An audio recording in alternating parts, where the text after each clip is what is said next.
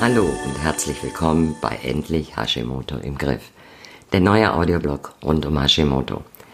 Ich bin Angelika Jäger und dein Hashimoto-Guide für ein beschwerdefreies Leben trotz und mit Hashimoto. Ich freue mich, dass du dabei bist. Jetzt endlich ist es soweit und es gibt ab jetzt den ersten deutschen und regelmäßigen Podcast für Hashimoto und Autoimmunerkrankungen. Klar, einzelne Folgen zu diesem Thema gibt es bereits in verschiedenen Gesundheitspodcasts. Aber mein Ziel ist ein Podcast, der regelmäßig wichtige Informationen über den nervigen Japaner liefert. Aber nur Info reicht halt nicht. Wie man damit umgeht und sich trotzdem wohlfühlt, auch das erzähle ich in diesem Audioblog. Sozusagen aus dem Nähkästchen geplaudert, denn ich bin selbst seit zehn Jahren von Hashimoto betroffen. Es geht mir aber heute gut und du sollst wissen, wie das funktioniert. Eine Kleinigkeit noch zum Anfang. Ich sage du und ich verrate dir auch warum. Das ist nicht respektlos dir gegenüber, sondern ich habe es lange auch auf meiner Webseite versucht mit dem Sie. Es fühlt sich aber irgendwie nicht passend, nicht stimmig an, denn ich helfe und berate ja auch meine Kunden sehr persönlich. Hashimoto ist nun mal eine sehr persönliche Angelegenheit und ich habe festgestellt, dass ich häufig schon beim ersten Kontakt mit den Menschen, die zum Beispiel letztens beim Power Day mitgemacht haben, bereits im zweiten Satz eines persönlichen Gesprächs beim Du angekommen bin. Da macht es nicht wirklich Sinn, mich immer auch ein wenig verbiegen zu müssen, wenn ich etwas zu sagen habe und dann Sie sage. Wenn dir im persönlichen Kontakt mit mir aber dennoch das Sie lieber ist, ist das kein Problem. Sag es mir dann einfach und dann machen wir das so. So, und nun legen wir wirklich los. Ich bekam meine Diagnose 2009 und es war wie so oft eine Zufallsdiagnose. Denn eigentlich war ich wegen Haarausfall zum Arzt gegangen. Und so geht es vielen Frauen. Wusstest du, dass nur 2% aller Frauen die Diagnose Hashimoto haben? Das sind dann die Glückspilze, denn du und ich, wir haben eine Diagnose und können aktiv etwas dafür tun, damit es uns trotzdem gut geht. Es wird aber geschätzt, dass 10% aller Frauen gar nicht wissen, dass sie Hashimoto haben. Und das bedeutet für diese Frauen, dass sie mit Beschwerden kämpfen, wie Müdigkeit, mangelnde Energie, Konzentrationsprobleme, Gewichtsprobleme, Traurigkeit, starke Gereiztheit, Gelenk- und Muskelschmerzen und noch so vieles, vieles mehr. Gehen Sie dann damit zum Arzt, werden die vermutlichen Erkrankungen gescheckt und wenn da nichts festgestellt wird, dann hören wir nicht selten, Sie haben nichts. Das ist eher psychisch bedingt. Bestenfalls drückt uns der Arzt auch noch die Visitenkarte eines befreundeten Psychotherapeuten mit dem Hinweis in die Hand, sich dort doch mal zu melden. Also ich finde das grausig. Da geht es diesen Frauen schlecht. Sie haben Beschwerden, die definitiv da sind und niemand nimmt sie ernst. Wenn sowas länger geht, fängt das Unverständnis auch im Umfeld an, denn auch für unser Umfeld sind wir ja nicht wirklich krank. Und dann fühlen wir uns nicht nur unverstanden, sondern auch noch sehr allein. Manchmal glauben wir schon selbst, dass wir etwas verrückt sind. Stimmt aber nicht. Du bist weder verrückt und du bist auch nicht allein damit. Du hörst zum Beispiel gerade meinen Podcast. Ich hatte zu Anfang Glück mit meinem Mitbewohner. Durch den Haarausfall bedingt war er ja zufällig entdeckt und ich bekam die klassische Behandlung mit L-Tyroxin. Da ich ansonsten keine Beschwerden hatte, reichte das ja auch aus. Etwas überrascht war ich aber trotzdem. Ich hatte nämlich damals einen Chef, über den ich mich wahnsinnig geärgert hatte, weil er Zusagen nicht einhielt. Sowas lasse ich mir normalerweise nicht gefallen, weil ich das überhaupt nicht leiden kann. Normalerweise hätte ich mich schon längst nach was anderem umgeschaut. Ich habe gar nicht gemerkt, dass mir dazu aber die Kraft fehlte. Nach der Diagnose und den Schilddrüsenhormonen spürte ich diese Kraft wieder. Ich war wieder ich selbst und habe dann auch in kurzer Zeit die Firma gewechselt. Aber ansonsten Beschwerden? Nein, Fehlanzeige. Da war es natürlich leicht, den Mitbewohner zu ignorieren und einfach so weiterzumachen wie bisher. Mein Arzt hat mir damals ja auch erklärt, das ist eine chronische Erkrankung, die nicht heilbar ist. Sie bekommen jetzt lebenslang diese Tabletten. Irgendwann ist die Schilddrüse zerstört und dann ist auch die Erkrankung weg. Nur die Tabletten, die nehmen sie dann weiter. Oh Mann, so viel Fehlinformation auf einmal. Aber das wusste ich natürlich damals noch nicht. Damals wusste ich auch nicht, dass nur die Gabe von L-Tyroxin nicht ausreicht, um sich wohlzufühlen. Dass ich Hashimoto ignoriert habe, hat sich fünf Jahre später gerecht. Da bin ich dann total zusammengebrochen. Für die Ärzte war das ein Burnout, denn praktischerweise hatte ich gerade eine extreme Jobbelastung durch die Pleite meines Arbeitgebers hinter mir. Ich konnte nicht mehr arbeiten. Nicht mal Haushalt und normaler Alltag war für mich machbar. Außerdem nahm ich auch noch zu, was die Stimmung ja auch nicht gerade verbesserte. Ich bekam damals eine Reha. Ich weiß nicht wieso, aber ich fing damals an, mich mit Hashimoto intensiver auseinanderzusetzen.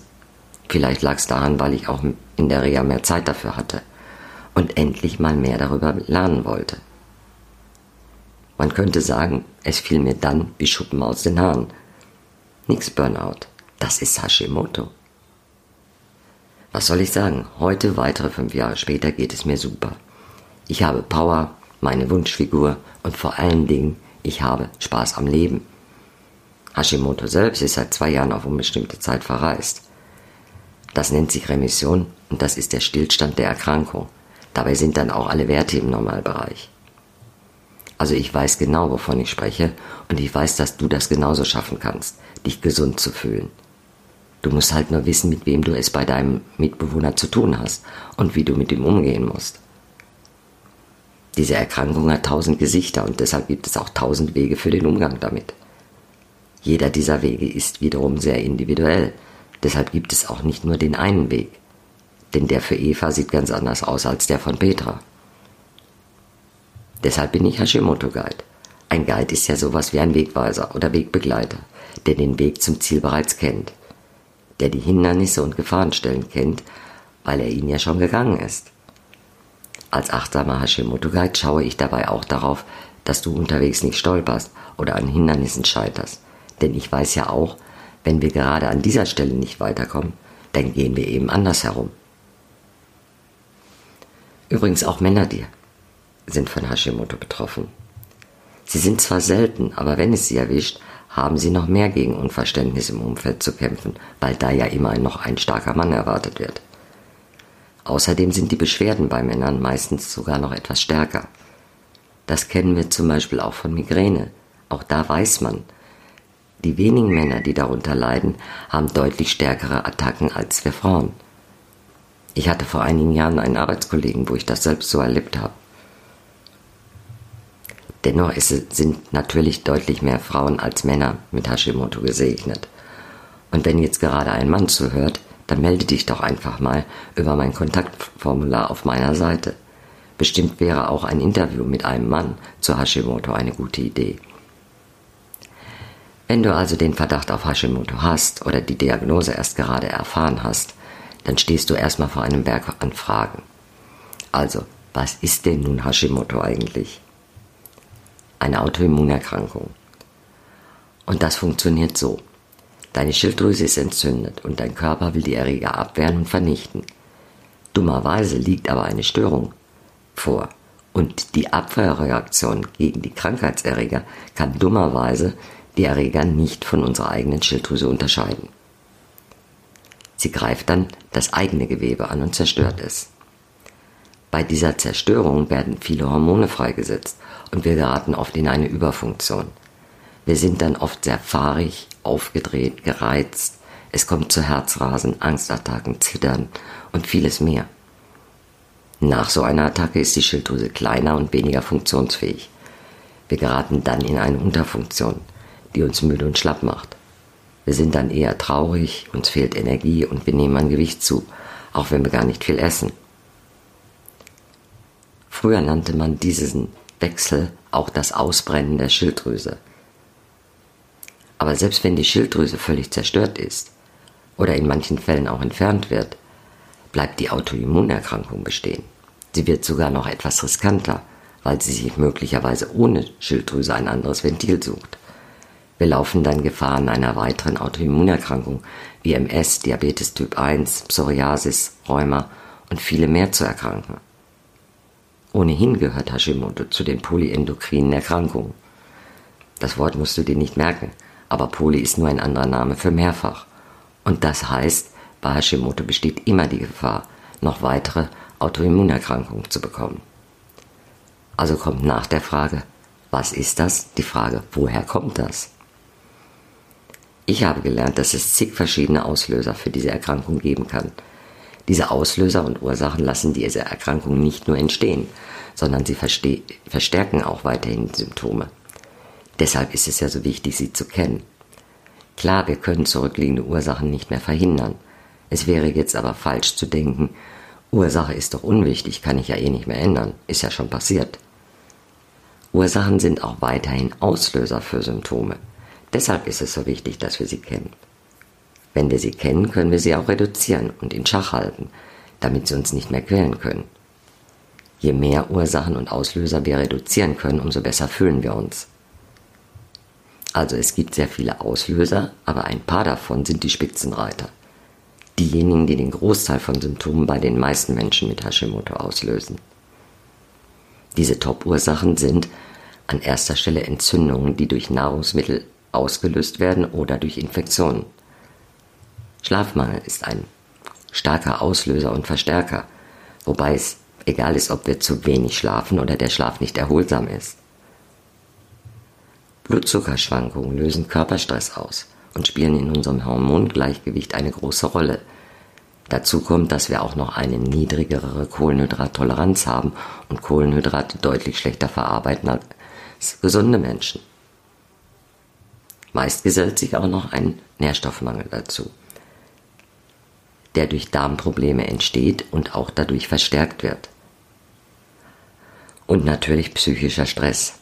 Wieder ist es egal, ob du gerade stark unter Stress stehst oder vor längerer Zeit starken Stress oder sogar Traumata ausgesetzt warst und diese möglicherweise immer noch mit dir herumschleppst. Stress ist nun mal ein Gesundheitskiller. Und das gilt auch für gesunde Menschen. Stress kann viele Krankheiten sogar auslösen. Und bei uns besteht, wie könnte es anders sein, auch noch eine niedrigere Resistenz gegen Stress. Wir können damit schlechter umgehen. Aber wir können es lernen. Und es gibt Hoffnung. Auch du kannst Hashimoto in den Griff bekommen, wenn du die Ursachen kennst. Mit den richtigen Maßnahmen zur richtigen Zeit kannst du sie vermindern und viele davon auch gänzlich ausschalten. Die richtigen Maßnahmen und genauso wichtig zur richtigen Zeit. Es gibt nämlich Dinge, die zuerst dran sind, damit andere Dinge funktionieren können. Nehmen wir dazu mal das Thema Nährstoffmangel. Das hat was mit Ernährung zu tun, klar. Aber eben nicht nur, sondern auch und besonders mit dem Darm. Unsere Gesundheit liegt im Darm, aber sie beginnt schon früher, nämlich bei der Leber. Ein gesunder Darm benötigt eine gesunde und funktionierende Leber, die ihn unterstützt und Nebennieren, die normal funktionieren und nicht total erschöpft sind. Du siehst schon, dass in unserem Körper alles miteinander zusammenhängt. In unserem Körpersystem arbeitet alles mit allem zusammen oder eben manchmal auch nicht. Infektionen können mit Nahrungsmitteln zusammenhängen. Es gibt aber auch Infektionen, die haben nichts mit unserem Essen zu tun. Epstein-Barr-Virus zum Beispiel. Oder Infektionen mit Borrelien. Die kommen von diesen fiesen, ekligen Zecken. Diese Infektionen haben nichts mit dem Essen zu tun. Trotzdem hat Hippokrates, dieser weise griechische Arzt, der so um 500 vor Christus gelebt hat, recht. Wir können unser Essen und die Kraft der Lebensmittel wie Medizin einsetzen, wenn wir unseren Körper heilen wollen. Ah, stopp, damit hier kein Irrtum entsteht. Die Schilddrüse kann mit den richtigen Maßnahmen regenerieren. Wir können Entzündung heilen. Aber lass dir bitte keinen Quatsch erzählen, dass eine Autoimmunerkrankung wie Hashimoto heilbar wäre. Klar verkauft sich sowas gut, aber es ist schlicht falsch. Ich kenne einige selbstbetroffene Experten, die sogar Ärzte sind. Denen geht es gut, so wie mir auch.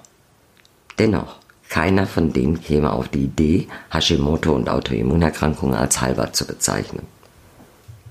Was dagegen möglich ist, du kannst mit Hashimoto beschwerdefrei leben und darfst dich dabei durchaus gesund fühlen. Stress ist auch so ein Thema für eine Endlosschleife. Schlafmangel verursacht Stress. Stress wiederum verursacht nicht selten Schlafstörungen und damit auch wieder Schlafmangel. Das ist wie die Katze, die sich in den Schwanz beißt.